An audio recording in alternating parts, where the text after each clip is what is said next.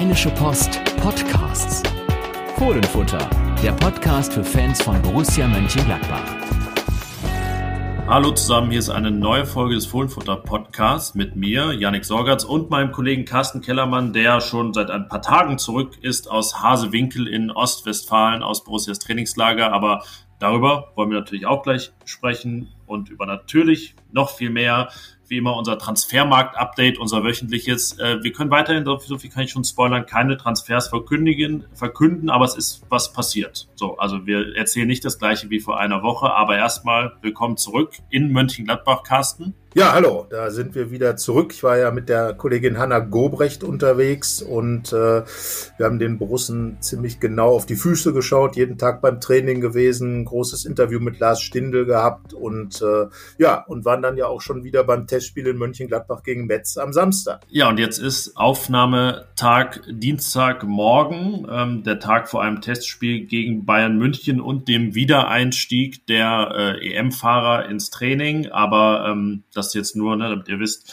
äh, was der Stand gerade ist, weil man ja nie weiß, was ist, wenn ihr die Folge am Mittwoch, Dienst, äh, Donnerstag oder Freitag hört. Deswegen also Dienstagmorgen heißt ein paar Tage vergangen seit dem Trainingslager. Lasst uns trotzdem da noch mal etwas konkreter drüber reden. Dafür wart ihr ja vor Ort, dass ihr und äh, die Eindrücke auch zurückbringen konntet. Es waren ja auch ähm, offiziell keine Fans da, auch wenn da immer wieder mal ein paar am Zaun standen. Ähm, ja, die erste Frage, die sich immer so stellt, wie war denn so die, die Stimmung und der, der Eindruck der Mannschaft, den ihr da hattet?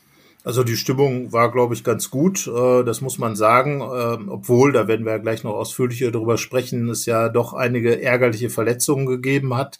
Ähm, es war ja im Grunde die ersten drei Wochen lang, und das hat sie im Trainingslager fortgeschätzt, so eine Show der Gladbacher Jugend.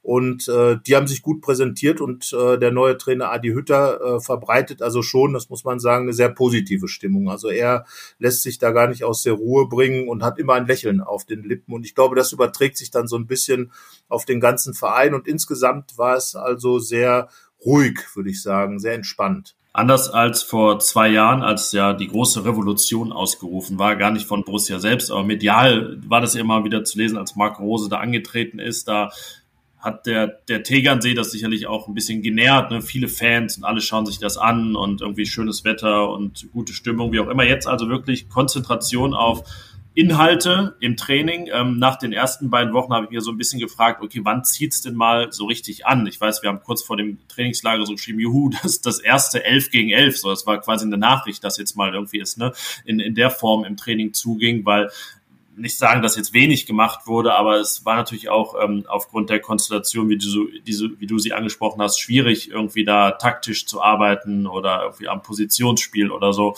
Ähm, ja, sagen wir so, was, inwiefern ist in dieser Woche vorangegangen? Was ist neu dazugekommen? Ja, also Adi Hütter hat ganz klar ähm, bei seinem ersten kleinen Interview nach, ähm, nach dem ersten Training äh, dort in äh, Hasewinkel in der Klosterpforte übrigens äh, absolut starke Bedingungen da, also ganz kurze Wege für die Mannschaft. Es gibt dort seit 2006 dieses Sporthotel, was zur WM damals in Deutschland zur DWM gebaut wurde und äh, also von den gesamten Rahmenbedingungen her muss ich fast schon sagen, die sind fast noch optimaler als am Tegernsee. Aber um das jetzt auch mal vorwegzunehmen, ich habe äh, länger mit Christopher Heimeroth gesprochen. Das Interview wird demnächst noch in der äh, Rheinischen Post und bei Fohlenfutter zu lesen sein. Aber er hat also ganz klar gesagt, äh, der Tegernsee bleibt das Ziel Nummer eins fürs Sommertrainingslager. Trainingslager. Ich glaube, das ist eine gute Nachricht für die Fans. Ja, die TSG Hoffenheim war ja da, habe ich gesehen. Ne? Letztes Jahr auch ja. schon. Also äh, Hoffenheim als äh, Borussias Vertreter am Tegernsee. Sozusagen. Wir haben ja schon öfter festgestellt. Auch unter Ausschluss der Zuschauer. Aber auch gut. Da wird jetzt jeder sagen, na gut, dann sind eben die 3000 Hoffenheimer alle zu Hause geblieben im Dorf.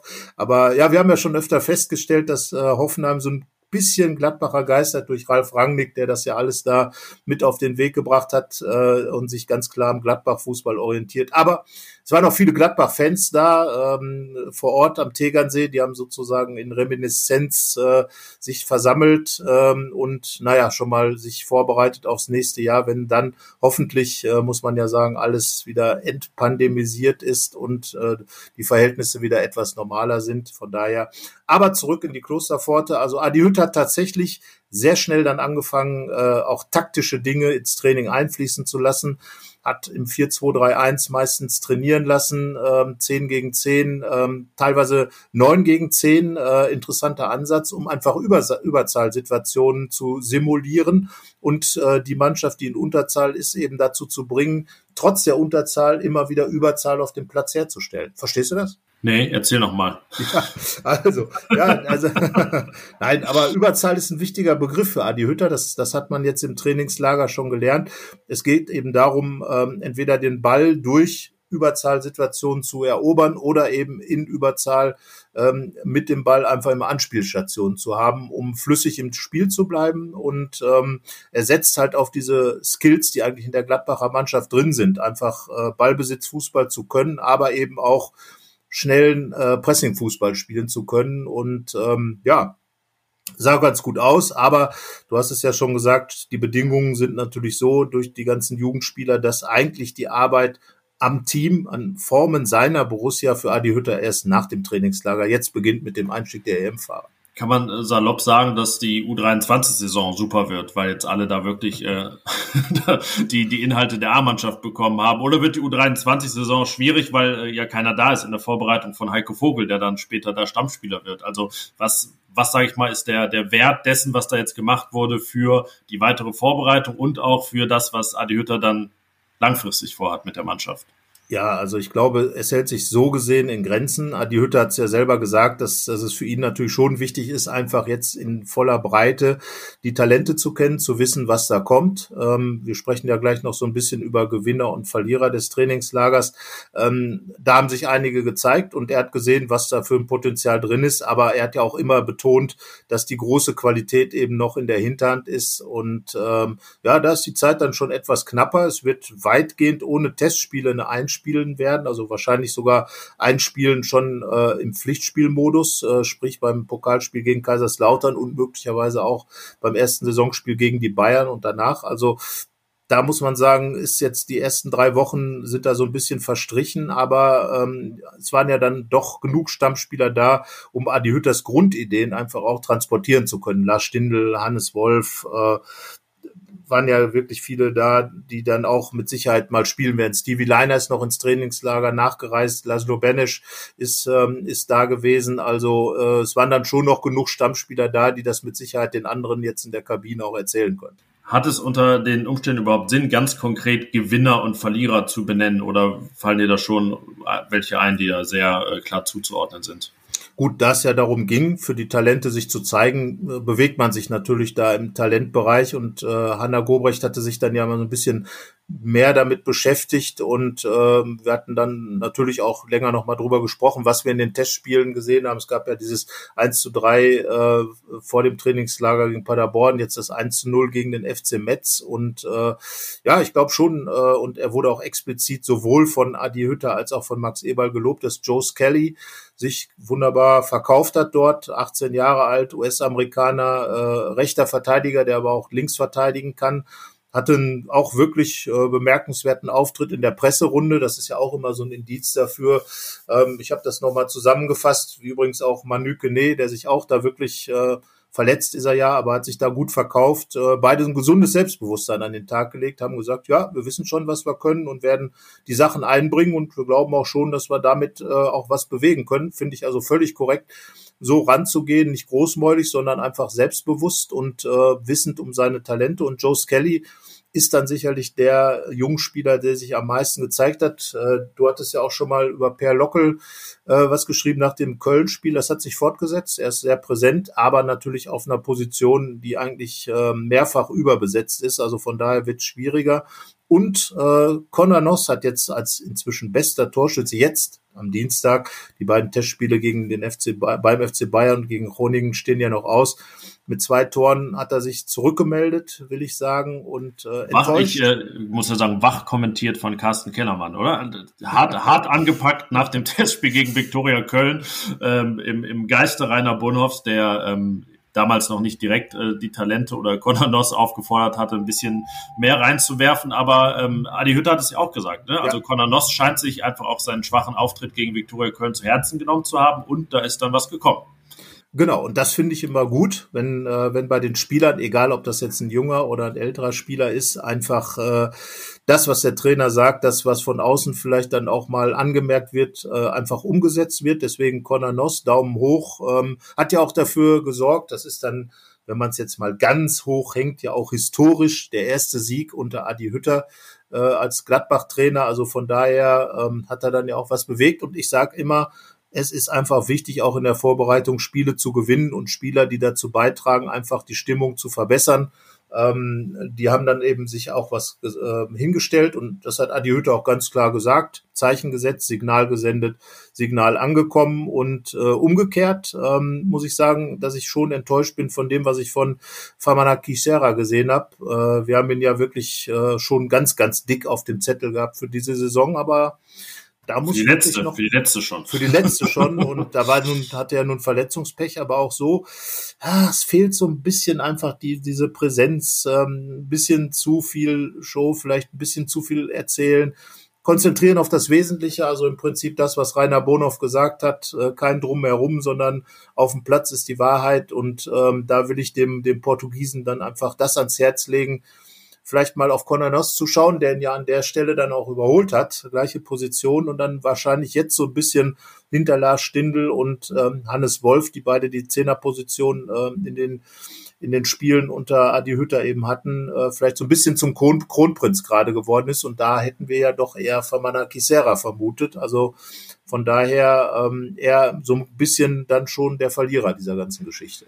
Wo würdest du nach den ersten Tagen jetzt Lazzi Benesch einordnen? Oder sagen wir mal allgemein, was ist dein erster Eindruck von ihm nach seiner Rückkehr? Ist ja so ein bisschen ja, eine, eine bekannte Unbekannte, ne, geht in sein sechstes Jahr als, als Borusse, aber muss sich mal wieder beweisen, muss sich durchsetzen, ähm, hat ja auch gesprochen, sehr, sehr ausführlich bei euch in der Runde. Was ist dein Eindruck von ihm? Ja, also er ist auf jeden Fall gewillt, sich hier durchzusetzen. Igor Demo hatte ja schon gesagt, äh, dass es für Lazzi, also Igor Demo hat sich ja, ist ja sozusagen ein bisschen der väterliche Freund von Lazzi Benisch geworden, beide Slowaken. Er hat ihn hier betreut zu seiner Anfangszeit. Hat ja gesagt, für ihn ganz wichtige Saison. Jetzt wird es wirklich darum gehen, wird's was oder wird's nichts. Und das weiß Lazzi Benisch, glaube ich, auch auch. Äh, er hat natürlich immer so ein bisschen das Problem, dass im zentralen Mittelfeld in Gladbach halt schon ziemlich viel gebacken ist. Also wenn man da überlegt, auf der 6, Adi Hütter sieht ihn auch ein bisschen offensiver eigentlich, auf der 8, auf der 10. Da fragt man sich dann eben diese Achterposition, gibt's die dann am Ende überhaupt bei Adi Hütter? Zehner sieht man dann einen, ähm, einen sehr, sehr ambitionierten Hannes Wolf, der, der ja unser Kolumnist war und finde auch sich da super verkauft hat. Und äh, natürlich Lars Stindl, das ist der, wie nennt man es, Primus inter pares, glaube ich, der wird da sicherlich gesetzt sein. Ja, die Frage, ob es überhaupt inter pares ist, also Primus ja, auf jeden Fall. Genau, ja. also der Primus definitiv und ähm, äh, je nachdem, wie Adi Hütter aufstellt, also es schwebt ja immer noch so ein bisschen dieses Wort Doppelzehn in der Luft ähm, und ist auch mit Sicherheit eine Variante, die ganz attraktiv wäre für diese Mannschaft. Dann wären aber sicherlich äh, Stindl und Wolf dann die beiden äh, ersten Anwärter und ja, Konanos ist rangerückt und Lazzi Benesch, ähm, würde ich sagen, ist dann eben da, muss eben gucken, wo, wo, wo passt er eigentlich hin. Ich sehe ihn eigentlich schon als, als Sechser, der von hinten raus auch aggressiv umschalten kann, der Bälle erobern kann, der dann eben auch mit Fernschüssen ähm, nochmal ein Ausrufezeichen, äh, was bei Borussia ja ganz schön wäre, wenn es die auch mal geben würde, und mit äh, Standards eben auch glänzen kann. Das hat er ja in der vergangenen Saison dann schon das ein oder andere Mal auch getan.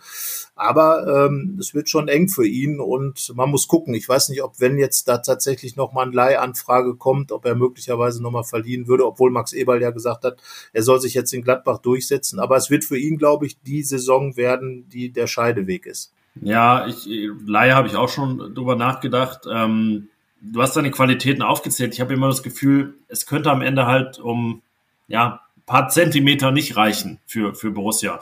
Ähm, aber ist auch irgendwie aufgrund seiner Qualitäten fällt es auch schwer, ihn schon aufzugeben. Er ist jetzt, wird zwar 24 und ist jetzt auch kein ganz junges Talent mehr. Ich habe gesagt, sechste Saison bei Borussia. Ähm, ja, aber irgendwie ne, so ganz damit abschließen, selbst wenn man sagt, das reicht jetzt gerade nicht, ähm, finde ich doch irgendwie auch, auch schwierig. Vielleicht beim Leihgeschäft mal sowas wie nach Eindhoven oder so. Gut, da ist ne, Robert Schmitz Fußball vielleicht. Nee, aber weißt du, so eine Mannschaft, die in ihrer Liga wirklich um den Titel spielt, die Europacup spielt oder so, also da nicht wieder in die zweite Liga oder in den deutschen Abstiegskampf, sondern mal, ja, im dritten Leihgeschäft dann einen nächsten Schritt machen sozusagen. Oder natürlich irgendwann auch so ehrlich sein, äh, es, es soll nicht sein oder er sich selbst gegenüber, obwohl er natürlich auch schon, ja, ich meine, er hat ja was erreicht. Er war jetzt bei der EM, er ist slowakischer Nationalspieler, hat ja auch in Gladbach seine Phasen gehabt. Ähm, ja, wird jetzt ganz interessant, auch bis, bis Ende August zu sehen, welche Rolle er, er einnehmen kann.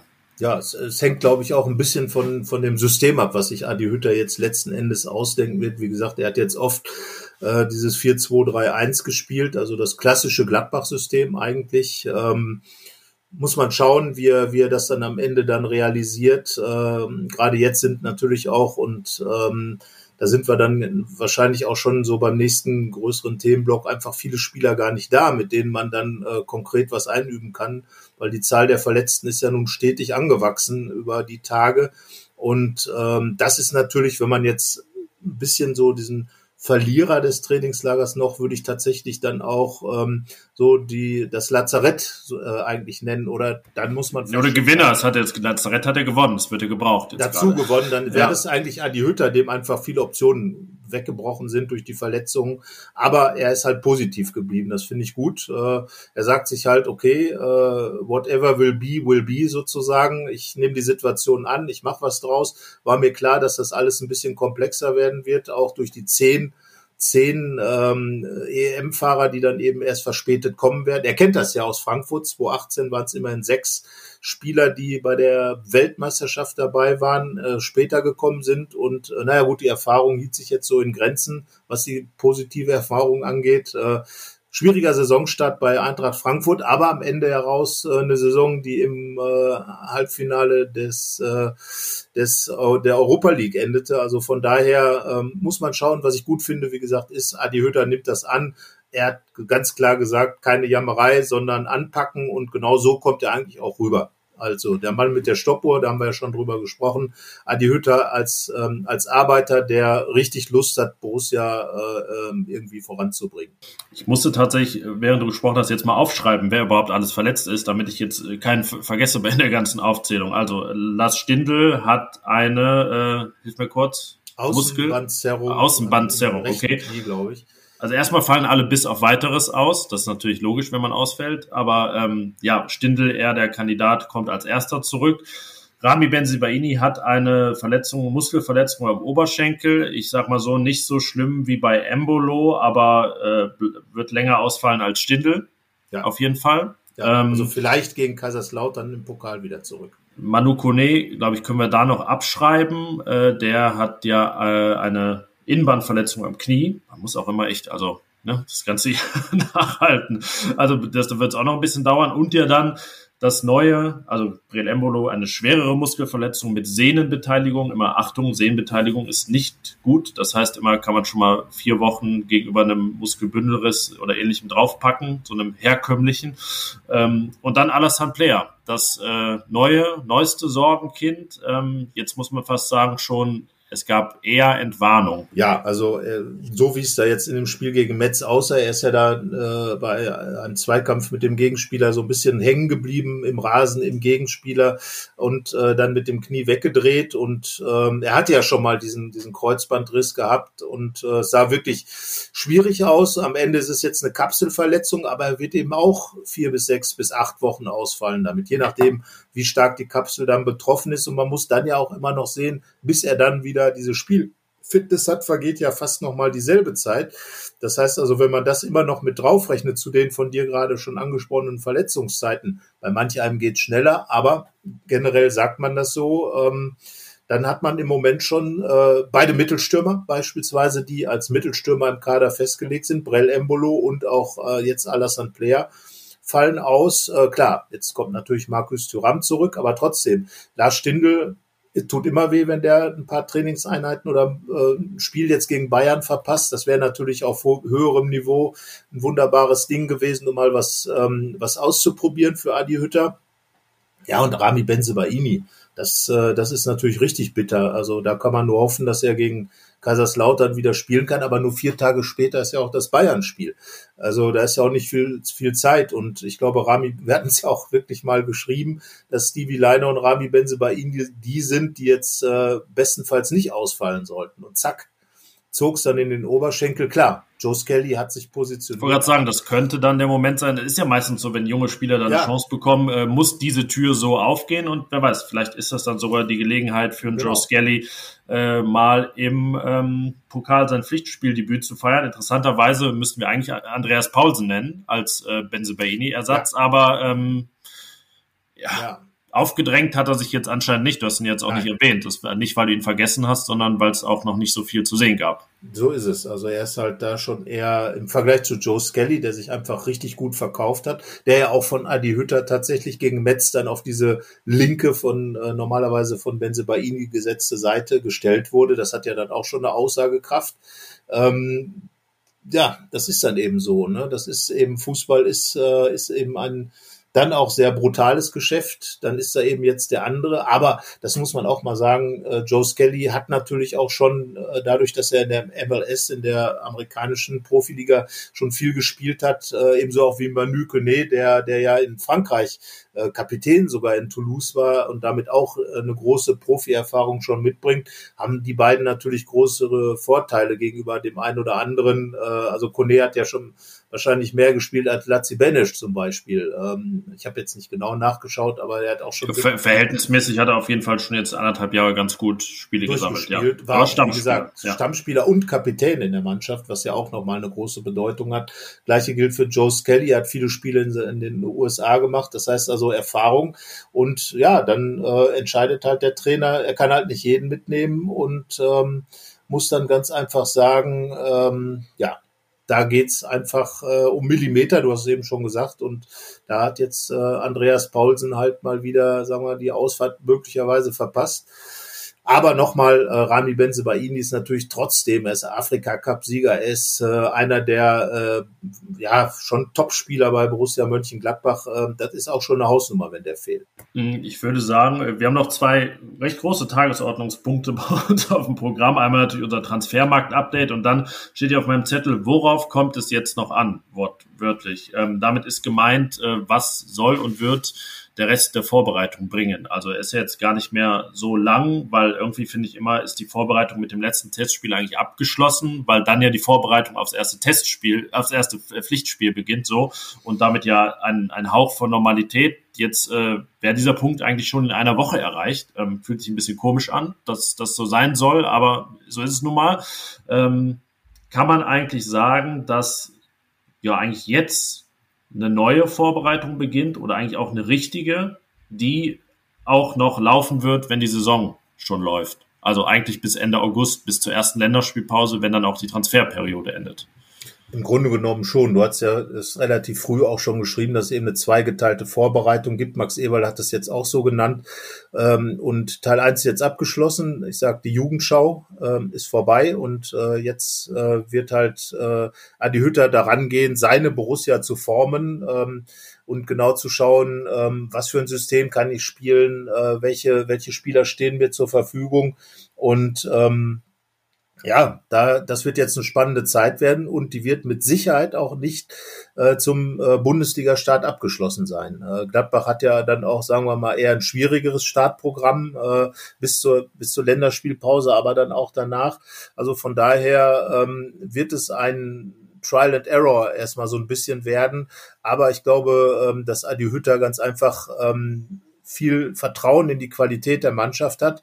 Und ähm, selbst wenn man jetzt sagt, okay, der, der Kader ist noch fluide, da wird möglicherweise nach jedem Spiel noch irgendein Tausch stattfinden. Der eine geht, der andere kommt, vielleicht vorher, äh, vor dem ähm, Lautern-Spiel passiert vielleicht ja auch noch was, man weiß es nicht. Aber ich glaube, Adi Hütte hat einfach einen Plan, äh, A, B und C, wie er das angehen will und lässt sich einfach nicht verrückt machen. Und ich glaube, das ist im Moment auch der beste ähm, Ansatz, äh, einfach ähm, entspannt zu bleiben und zu sagen, wir haben viel Qualität, egal was passiert. Also wenn jetzt ähm, ein, ein Top-Spieler geht, dann wird ja nicht ähm, einer kommen, der gar nichts kann. Also irgendwie. Ne? Also ja, es gibt genau. ja diese, diese ja. Tippkick-Spieler, die eigentlich nur Rohmaterial sind und noch nicht bemalt sind. Also so einer kommt dann halt nicht, sondern es wird dann ja schon einer kommen, der, der schon auch was kann.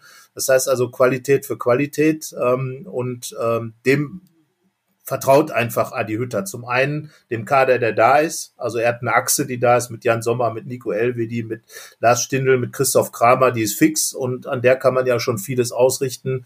Benzebaini, ähm, gut, ist jetzt, ist jetzt verletzt, aber Stevie Leiner ist auf jeden Fall da, der gehört ja auch zu den, zu den wichtigen Spielern und ähm, ja, drumherum wird er dann eben Spiel für Spiel was aufbauen. Ich meine, wenn es Verletzte gibt, muss man ja auch als Trainer reagieren können und das ist dann eben dieser Modus. Aber du hast recht, äh, bis zur ersten Länderspielpause würde ich auch sagen, dauert Minimum die Einspielphase. Man soll ja nicht immer auf andere schauen, aber ich glaube, es ist auch ganz wichtig, jetzt das in Relation zu setzen. Ne? Wir nehmen jetzt die Bayern, die haben einen neuen Trainer, die haben jetzt personell nicht den riesigen Umbruch, aber ja auch mit Alaba, Boateng dann nur so zwei langjährige Schlüsselspieler verloren. Ähm, ja, die werden ja auch brauchen. Also die werden am 13.8. ja auch nicht nach Gladbach kommen und werden irgendwie schon ja, der FC Bayern sein, der, der sie dann im Champions League Viertelfinale nächstes Jahr im April sein wollen.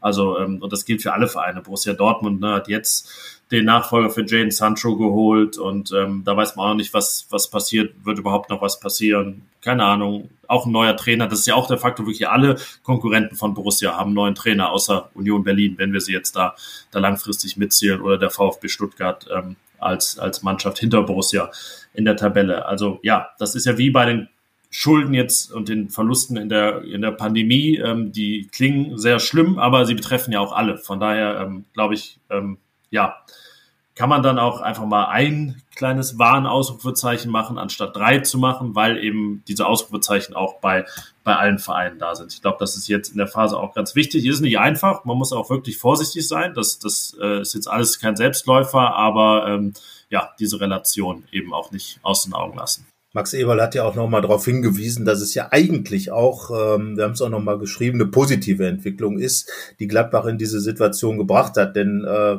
es gab halt auch viele Europa- und Weltmeisterschaften, bei denen einfach gar kein Gladbacher dabei war. Da war man dann eben, wie jetzt, äh, weiß ich nicht, Union Berlin oder keine Ahnung, muss ich jetzt sagen, wer, wer jetzt da wirklich dabei oder nicht dabei war. Aber man war halt ein Verein, der, äh, der einfach niemanden vermissen musste, der in der Vorbereitung immer alles da hatte, der dann auch Spieler kaufen konnte, die dann eben auch zu haben waren, äh, weil sie eben nicht so nachgefragt waren. Das darf man ja auch nicht vergessen. Die Spieler, die Borussia jetzt haben will, äh, da sind die Konkurrenten eben Bayer Leverkusen, vielleicht sogar Borussia Dortmund oder RB Leipzig, also Top-Vereine, natürlich auch internationale Vereine mit Rang und Namen, von mir aus FC Arsenal oder wer auch immer. Ähm, das sind natürlich dann auch Transfers, äh, die nicht einfach so mit dem Fingerschnippen passieren. Und in diese Situation hat sich Borussia eben dadurch hineingebracht, dass sie erfolgreich war in den vergangenen Jahren, dass sie eben dreimal in der Champions League war, dass sie regelmäßig Europa gespielt hat und dass sie eben als ein Verein gilt, der ähm, dann auch eine gewisse Qualität an Spielern in sich äh, äh hat, ausbildet und äh, darum auch interessant auf dem Transfermarkt ist. Also das ist eben die Kehrseite, die positive Kehrseite der Medaille, die man auch nicht außer Acht lassen darf. Ja, man wird das Scouting jetzt nicht so umstellen, dass man nur noch Top-Spieler aus Ländern holt, die es nie zu großen Turnieren schaffen. Jetzt ist zwar ein Georgier im Gespräch, ähm, aber ja, wenn die Europameisterschaft dann irgendwann vielleicht auch auf 48 Mannschaften erweitert wird, dann ja, kauft man nur noch Spieler aus Andorra oder San Marino. Da glaube ich aber, könnte es dann Qualitätsprobleme geben. Deshalb, man weiß es ähm, nicht. ja, genau, aber es ist ein interessanter Gedanke, ob man dann vielleicht genau da jetzt umschwenkt. Aber dann ne, schafft es plötzlich auch Armenien zum großen Turnier. Vielleicht, ja, es gab ja nun Top auch Armenier kauft.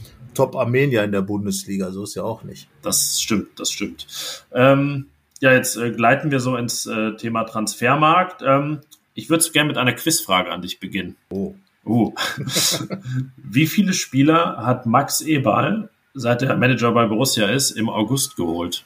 Ähm, eins, ja, letztes Jahr, glaube ich, die beiden kamen im August, weil es ja dann später war. Das war einer, Lazaro, äh, Wolf war noch im Juli, ganz knapp. Ähm, dann vorher, äh, ich sag mal drei. Ja, es sind fünf. Ah, Aber ich muss, muss einschränken, ich weiß jetzt nur, es bezieht sich auf alles ab 2011. Ich weiß, äh, das war meine Rechnung, aber ähm, ja, vorher vielleicht auch nicht so viel mehr. Aber jedenfalls in den vergangenen zehn Jahren waren es fünf. Es waren ähm, Rami Benzebaini kam auch im August mhm. ja erst. Ja. Ähm, dann der große Raoul Bobadilla wurde spät im August geholt. Noch einmal, ein zweites Mal. Nico Schulz kam im August, fiel dann aber im September ja schon wieder aus, ne? wegen eines Kreuzbandrisses und dann auch noch ein, ein großer Joshua King wurde, im, wurde im August ausgeliehen. Ähm, Gut. Aber das ist ja, aber vielleicht ein äh, Modell, das aktueller denn je ist, ausgeliehen, damals als Talent von Manchester United. Das sind ja jetzt nun mal, also ne, könnte ja auch wieder passieren, dass man mal äh, talentierten Spieler ausleiht von einem großen Verein. Aber das sind tatsächlich die fünf, die in den vergangenen zehn Jahren im August geholt wurden. Ich hatte das ja mal aufgedröselt für uns. Selbst im Juli hat er nur acht geholt, ähm, weil das schon nicht sein bevorzugter Monat war. Dafür aber 20 im Juni. Also das ist der Max-Eberl-Monat. Im Juni wird zugeschlagen. Und natürlich dann all die, die schon vorher kamen. So Jan Sommer wurde im März verpflichtet. Also, ähm, aber diesen typischen Eberl, den gibt's eben nicht mehr, auch wenn er es natürlich noch gerne hätte. Ähm, ja, wir haben gesagt, wir machen ein Update und jetzt frage ich mal ganz plump, was ist überhaupt passiert in der letzten Woche? Im Grunde genommen nichts, wenn man es genau nimmt. Äh, also wenn man jetzt sagt, äh, es geht um Abschlüsse, dann ist eben nichts passiert. Äh, es hat viele Gerüchte wieder gegeben, natürlich. Ähm, Max Eberl hat ähm, im Abschlussgespräch beim Trainingslager gesagt, dass Dennis Zakaria gerne gehen will. Das hat er, glaube ich, so klar noch nicht geäußert, obwohl es uns eigentlich schon klar war und es so zwischen den Zeilen auch immer schon herauskam. Er hat aber auch gesagt, dass er gerne mit Matthias Ginter verlängern will, wobei ich mich dann frage, weil Matthias Ginter das ja auch will, warum man dann nicht einfach verlängert. Es geht um Geld, klar, und ähm, da wird man sich dann, denke ich mal, äh, je nachdem, wie sich die Transferlage entwickelt, auch noch zusammenfinden. Ähm, Matthias Ginter steigt jetzt ja auch ins Training ein. Da gibt es dann ja auch, ähm, wenn man schon nicht telefonieren kann, gibt es dann ja die Möglichkeit nach dem Training, sich mal in der Sportsbar zu treffen oder sowas, äh, kann ja sein, oder in irgendeinem geheimeren Ort im Borussia Park. Ja, es wird Gespräche geben, ähm, muss man schauen.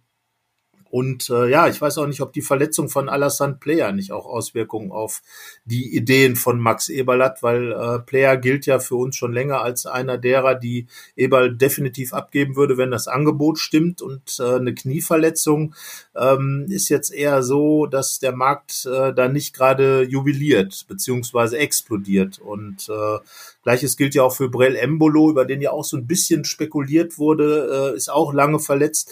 Ja, die sind, würde ich jetzt mal so ähm, zumindest vermuten, so ein bisschen jetzt mal raus aus der Nummer, ähm, dass da jetzt die großen Anfragen kommen. Also bleibt Dennis Zakaria, da wird jetzt wieder bei, vom FC Arsenal äh, aus London gesprochen. Ähm, und ja, ich bin gespannt, äh, was, was dann tatsächlich geht. Ähm, konkreter sind ja da schon äh, Hinweise, wer kommen könnte. Ähm, äh, du hast ja auch mal nachgehorcht in Ecuador. In Ecuador, ja. William Pacho ist, ähm, ja, ob er jetzt ähm, physisch auf dem Weg nach Gladbach ist, ähm, das, das, das wissen wir noch nicht, aber es klingt schon sehr danach, als wenn ähm, beide Vereine, alle Parteien da sehr weit sind, aber ähm, alles eben auch noch nicht zu verkünden. Da, ja, ich würde sagen, es ist eigentlich keine Größenordnung, wo jetzt dann äh, erst einer groß abgegeben werden muss, aber ähm, ist natürlich auch noch ein kleines Hindernis, also ähm, dass man da vielleicht noch andere Klarheiten schaffen muss. Aber das ist von allen Sachen, die jetzt gerade so rumschwören, eigentlich das äh, allerkonkreteste. Der 19-jährige Innenverteidiger, ein Linksfuß von Independiente del Valle. Das klingt doch ganz schön, oder? Wenigstens als, äh, oder ein, äh, haben auch schwarz-weiße Trikots, muss er sich nicht ganz so umorientieren.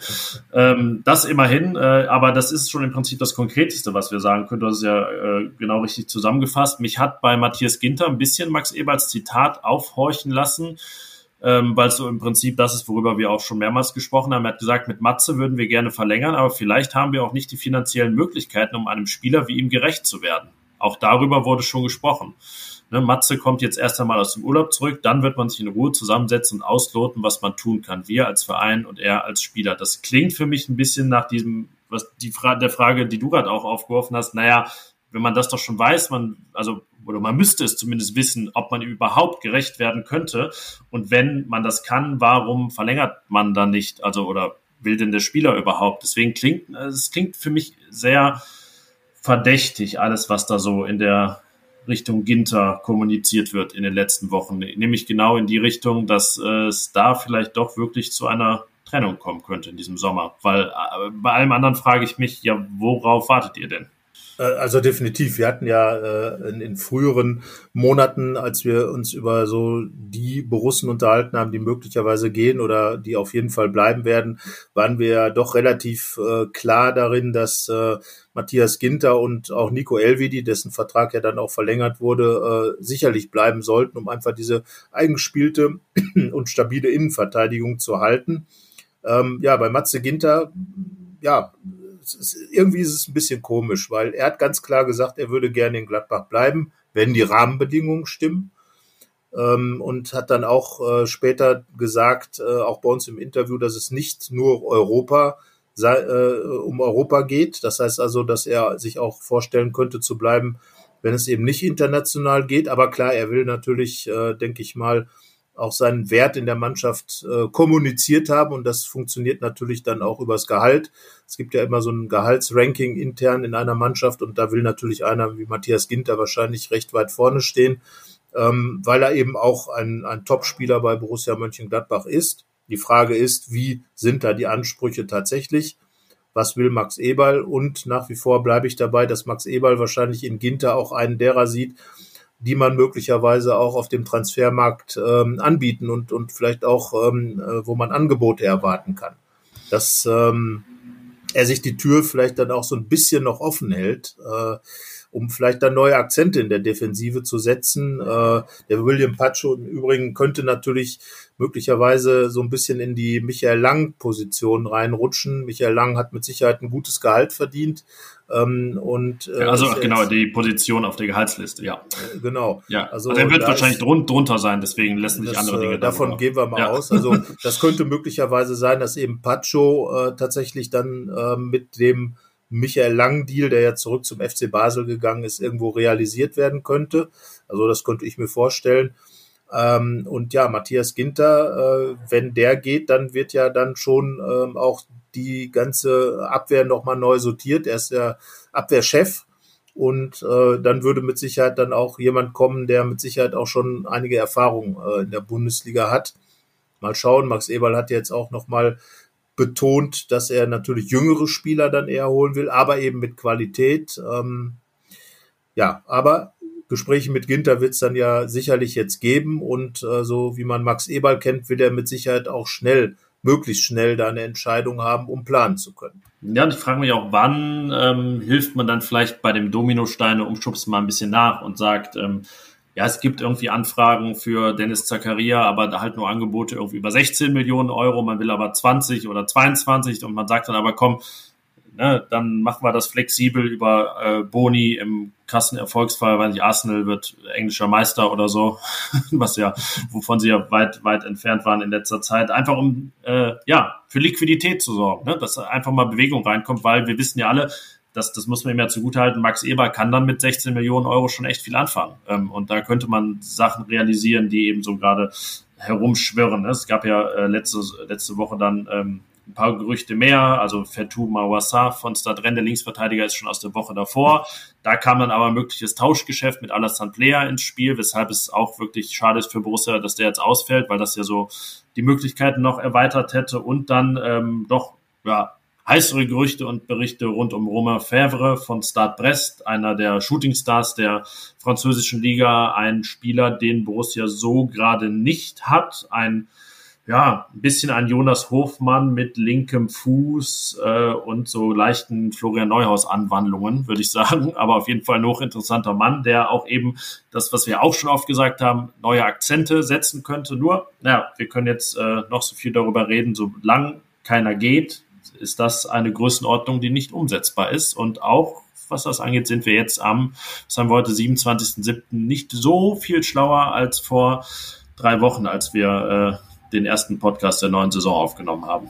So ist es. Also Max Eberl hat dann auch äh, in dem Gespräch am, äh, an der Klosterpforte nochmal klar gesagt, es gibt das Wenn-Dann-Prinzip, nachdem läuft im Moment äh, die Gladbacher Transfergeschichte ab. Also wenn einer geht, dann kann auch jemand geholt werden. Wir reden jetzt natürlich über, über größere Transfers. Also ne, wenn jetzt tatsächlich Alassane Player zum Beispiel geht, dann wird man mit Sicherheit da seine 17, 18, 19, 20 Millionen für einplanen wollen und äh, davon kann man dann natürlich auch schon mal ein, zwei Spieler holen. Also es gibt ja genug Beispiele, als damals ähm, Yannick Westergaard zu, nach, zu Southampton transferiert wurde, kam dann ungefähr dreieinhalb Sekunden später wurde der äh, Einkauf von Alassane Player vermeldet dann äh, Westergaard ähm, fast für die gleiche Summe dann hin und her. Und ähm, als dann Torgan Azad zu Borussia Dortmund ging, holte man dafür dann eben äh, Markus Thuram und äh, Brell Embolo, also stellte sich da etwas breiter auf in der Geschichte. Ähm, Wortwörtlich, ja. ja. Und äh, ja, Max Eberl, das hat er ja auch immer betont und das hat auch Adi Hütter nochmal ganz klar gesagt. Da sind äh, viele gute Ideen äh, im Schwange und äh, im Prinzip, äh, ja, muss es eben einfach irgendwie diesen Dom, diesen Finger geben, der irgendwann so den, den Dominostein schnippt. Und äh, ja, da wird sich dann eben die Frage zu stellen sein, wer wird der Finger sein? Ich muss bei Dominos immer auch an früher die Sendung Domino Day bei RTL denken. Es war, glaube ich, in den Niederlanden, die haben ihre Weltrekordversuche gemacht. Ich meine, da gab es auch immer einen Prominenten, der den ersten Stein umschubsen durfte. Deswegen, das könnte, äh, wenn es die Sendung nochmal gäbe, würde es Max Eberl sicherlich gerne übernehmen. Ähm, ich finde auch interessant dieses Netz der Möglichkeiten, dass es quasi gibt, dass man ja überlegt, okay, äh, Player da im Tausch gegen einen Linksverteidiger und dann denkt man nach, na okay, vielleicht könnte aber Benzebaini dann auch Innenverteidiger werden, falls Ginter noch geht und so. Also es ist alles auch ein bisschen miteinander verknüpft. Es ist auch wenn dann Prinzip nicht so, äh, naja, ich verkaufe Innenverteidiger, Innenverteidiger kommt, sondern ja, alles auch wirklich ähm, dann schwer in Bewegung. Also da sind wir uns auch sicher. Sobald sich mal was bewegt, wird sich auch einiges bewegen können. Aber dafür muss sich halt dann auch erstmal ein bisschen was bewegen. Und ähm, wie auch, also wie jede Woche, es bleibt spannend und bin sehr gespannt, äh, was dann der Stand in einer Woche ist. Also was Max Eberl auch betont hat, also es wird jetzt hier nicht äh, so sein, dass es eine Völkerwanderung gibt. Also es wird zwei, drei Transfers maximal geben in dem, in dem Top-Bereich, äh, die natürlich das Gesicht der Mannschaft nochmal konkret verändern werden. Man darf ja nicht vergessen, dass in Oscar Wendt und Ibo Traoré auch zwei Gesichter verschwunden sind, die in der Kabine schon eine wichtige Rolle gespielt haben, auch wenn sie vielleicht keine äh, Stammspieler mehr waren, aber über Jahre einfach Borussia auch mitgeprägt haben als Typen. Und äh, ja, da, da wird jetzt eben auch in der Hierarchie nochmal eine richtige Bewegung reinkommen. Und wenn dann natürlich nochmal neue Spieler dazukommen, dann äh, wird, äh, da ist es wieder dieses Wenn dann, dann wird eben auch an der Stelle einiges passieren und dann wird Adi Hütter natürlich auch wieder neue Aspekte finden, um dieses oder jenes taktische vielleicht auch einzubringen. Also ich bin mal wirklich gespannt. Also der Kader, der jetzt im Moment da ist, das hat Adi Hütter jedenfalls ganz klar gesagt, der ist auch wettbewerbsfähig. Also es ist jetzt nicht so, dass man sagt, okay, jetzt kommt Kaiserslautern. Also ich finde, es ist ein ganz, ganz schwieriges Spiel. Da gerade in Lautern, denn äh, der Drittligist wird schon anders eingespielt sein und Gladbach kommt dann sozusagen im, im Testspielmodus dahin. Äh, also nicht, dass das Spiel als Testspiel angesehen wird, sondern dass man sich noch irgendwo finden muss, weil es wird in der sicherlich eine Mannschaft sein, die so unter Adi Hütter noch nie gespielt hat. Äh, und da ist Lautern natürlich undankbar. Aber nochmal, ähm, Adi Hütter auch ganz klar gesagt, wir sind der Bundesligist. Wir wollen damit und wir wollen da durch. Also von daher, ähm, er lässt da gar keine, gar keine schlechte Laune aufkommen bei sich und, und bei seinen Leuten. Ich glaube, er hat dann einfach auch die Erfahrung äh, zu wissen, die Sachen sind im Fußball manchmal einfach so und er hat dann auch wiederum die Erfahrung zu wissen, diese Ruhe in der Mannschaft drin zu halten jetzt vielleicht auch nicht krampfhaft äh, von einem Tag auf den anderen Adi Hütter Fußball zu implementieren, sondern einfach auch zu sagen, wir machen erstmal das, was die Mannschaft gut kennt und dann machen wir peu à peu die Entwicklung. Und ähm, das ist, glaube ich, dann auch äh, der, der Unterschied vielleicht zu Marco Rose, der ja dann schon mit einem großen ähm, Gedankenkonzept dann hierher gekommen ist. Revolution, Evolution und, äh, weiß ich nicht, kopernikanische Wende. Und es war ja alles riesengroß. Und jetzt bei Adi Hütter ist es einfach so, Adi Hütter ist ein erfahrener Trainer, der hat eine gute Mannschaft und kann was draus machen. So, und das ist eigentlich ein ganz guter Zustand, in dem sich Gladbach, glaube ich, auch gut wiederfindet. Ja, und wenn man was Positives rausziehen will, ist es ja vielleicht gar nicht schlecht, ähm, direkt mal mit so einer Herausforderung zu starten. Haben wir in den vergangenen, vergangenen Jahren viel über fehlende Plan B und so geredet, dass man eigentlich jetzt schon mal mit Plan B anfängt, bevor man sich um Plan A kümmert. Ähm, ja, das macht vielleicht auch flexibler und pragmatischer im weiteren Verlauf und äh, ja, letztlich auch irgendwie so problemresistenter. Tja, das ist die Lage. Ende Juli, nach ähm, gut drei Wochen Vorbereitung. Wir bleiben am Ball. Ja, und schauen weiter, weiter drauf. Drei Wochen Adi Hütter, fast, fast einen Monat Adi Hütter. Ähm, ja, der zweite wird äh, noch mehr, noch spannender als der erste. Da, das kann man jetzt schon sagen. Ja, das hoffe ich mal. Es gibt ja dann tatsächlich schon mal Bundesligaspiele, es gibt Pokal, ähm, es gibt Pflichtspiele. Ähm, und wie gesagt, der Gladbacher Auftakt, der ist ja nun auch nicht ganz ohne. Also schwere Auswärtsspiele, äh, Leverkusen, Wolfsburg, ähm, dann das Heimspiel gegen die Bayern, äh, Sechster spielt da schon der, der äh, Rosetag, dann kommt äh, Borussia Dortmund. Also ja, da hat Adi Hütter schon ein bisschen was vor, da hat Borussia schon ein bisschen was vor, aber wie du schon gesagt hast, äh, ich glaube, er macht sich letztlich äh, auch nicht bange vor solchen Herausforderungen. Ich meine, er hat, dann muss man ja auch mal zurückschauen in, in seine bisherige Trainerlaufbahn. Er ist ja schon jemand, der auch Sehnsüchte erfüllen kann. Hat in Bern nach 32 Jahren äh, Young Boys, also eBay zum Titel geführt. Also da hat er schon was drauf.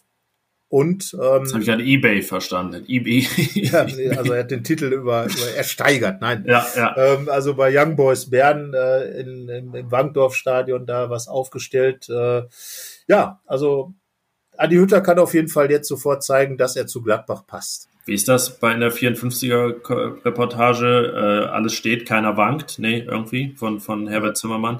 Ja, ja so aber jetzt irgendwie, ne, ja, bei Borussia noch steht nicht viel, aber es äh, wankt auch noch nicht. Deswegen, nein, ja. nein, nein. Also von daher, Tränen muss man nicht weinen um diese Borussia im Moment, sondern ich glaube, äh, Adi Hütter hat einfach eine positive Ausstrahlung und das kann man dann, glaube ich, auch so als, als roten Faden für diese, für diese bisherige Vorbereitung mitnehmen. Äh, innen drin wird er sicherlich das ein oder andere Mal schon äh, irgendwie sich auf die Zunge gebissen haben, aber ähm, nach außen hin halt total positiv. Und ich glaube, das ist so das Wichtigste, dass du, dass du als Trainer ganz einfach ähm, das Vertrauen in den Club in die, in die Mannschaft, in deine Spieler einfach reinsteckst. Und Adi Hütter ist jemand, der, der so ganz viel auch mit Psychologie, mit äh, arbeitet, psychologische Dinge da im Ansatz hat und weiß einfach, wie man mit Leuten auch umgeht. Er hat, glaube ich, eine gute Empathie, kann sich, kann sich in Dinge reinfühlen. Und das ist, glaube ich, dann eine Stärke, die, die er dann auch mit einbringt und die ihn auch dann in so einer Situation wahrscheinlich diese Gelassenheit ausstrahlen lässt. Dann wollen wir das so als Schlusswort nehmen. Dem habe ich nichts hinzuzufügen und äh, ich weiß nicht, ob du noch was auf dem Herzen hast. Ich hätte sonst höchstens noch unseren allwöchentlichen Aufruf, dass wenn ihr Kritikfragen, Anregungen, Lob, was auch immer habt, ähm, nur Fragen nach Fanartikeln, Merchandise und Tickets, sowas können wir nicht beantworten. Da müsst ihr euch schon an den Verein wenden, weil wir manchmal so Anfragen äh, bekommen. Ähm, ja, genau. Dann info at borussia.de und bei uns wäre es dann die ähm, Adresse fohlenfutter at rheinische-post.de, wenn ihr Fragen habt, die wir auch beantworten und bearbeiten können, was wir dann gerne tun werden. So ist es. Und äh, von uns gibt es leider noch keine Merchandising-Artikel.